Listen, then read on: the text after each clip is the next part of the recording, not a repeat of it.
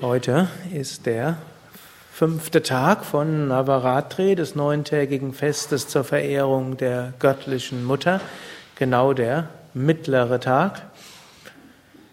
Und heute ist Lakshmi-Tag. Lakshmi symbolisiert die göttliche Mutter in allem Schönen, kann man sagen. Hier vorne seht ihr Lakshmi, die Murti rechts auf dem Altar. Lakshmi hm, hat zwei Hände nach oben, zwei Hände nach unten. Die zwei Hände nach oben haben Blüten, die nach oben zeigen. Die zwei Hände nach unten, dort kommt aus ihren Händen Segen heraus. Das symbolisiert zum einen, dass wir uns für diesen Segen öffnen können, hm, dass durch Lakshmi fließt der Segen, er fließt zu uns und wir können ihn weiter fließen lassen. Lakshmi heißt auch, dass in dieser Welt auch die göttliche Mutter überall sichtbar ist. Es heißt so schön, Satyam Shivam Sundaram. Gott ist erfahrbar als Wahrheit, als Liebe und als Schönheit. Und so wie es durchaus auch in der, ja, im Abendland bekannt ist. Satyam Shivam Sundaram Goethe hat zum Beispiel übersetzt als dem wahren, schönen, guten und genauso auch eben die göttliche Mutter, Satyam Shivam Sundaram. Sie ist die, sie führt uns zur Wahrheit. Es gibt eine Wahrheit hinter diesem Universum. Also eine höhere Wahrheit, nicht im Sinne von hm, Wortwahrheit, sondern eine höhere Wahrheit hinter allem. Es gibt Liebe im Universum und es gibt Schönheit. Und in besonders Liebe und Schönheit, dort können wir uns besonders erinnern, ja, da ist die göttliche Mutter, da ist etwas Göttliches. Und so möchte ich euch für den heutigen Tag besonders ermutigen, öfters mal Schönheit anzuschauen, öfters mal bewusst zu werden, ja, in allem ist irgendwo Schönheit oder mindestens in recht vielem.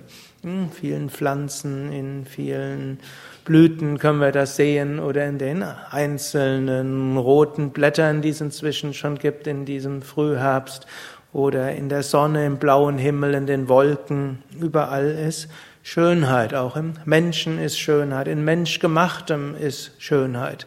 Wir können überall das sehen, weil überall die göttliche Mutter ist. Ein weiterer Aspekt des Lakshmi-Prinzips ist der Aspekt des Dienens. So wie Lakshmi dieses symbolisiert, das hindurchfließen lassen, können wir zur Lakshmi selbst werden. Wir können uns immer wieder öffnen, dass Segen in uns hineinströmen möge, Intuition, Kreativität, alles Positive, alle Lichtvolle, aber nicht, dass wir dort irgendwo das ansammeln und glauben, wir könnten irgendwo ein immer größerer Sack von Positivität werden, sondern vielmehr, dass es durch uns hindurch fließt. Letztlich Energie muss fließen, ansonsten kommt sie zum Stillstand.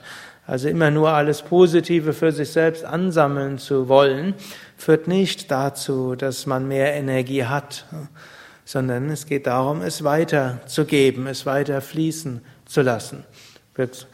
Solange dieses Prinzip irgendwo im Fluss ist, dann läuft es gut. Man hat das Gefühl, es fließt und man fühlt sich gut. Burnout heißt, man hat irgendwo mal die ja, sich geschlossen. Und dann hat man mehr ausgegeben, als man in sich hineingeben lassen hat. Oder umgekehrt kann man auch mehr in sich hineingeben lassen, als man weitergibt. Und auch das ist nicht etwas, was positiv ist. So heißt es, je mehr wir geben, umso mehr können wir empfangen. Und je mehr wir empfangen, umso mehr können wir geben. Das ist auch ein Lakshmi-Prinzip. Auch zu erkennen in uns ist auch sehr viel mehr angelegt. In uns sind sehr viel mehr Fähigkeiten und Möglichkeiten, als wir das bisher irgendwo glauben und für möglich halten. Es gilt, diese nicht zu blockieren, sondern immer wieder fließen lassen. Auch mit einer gewissen Neugier.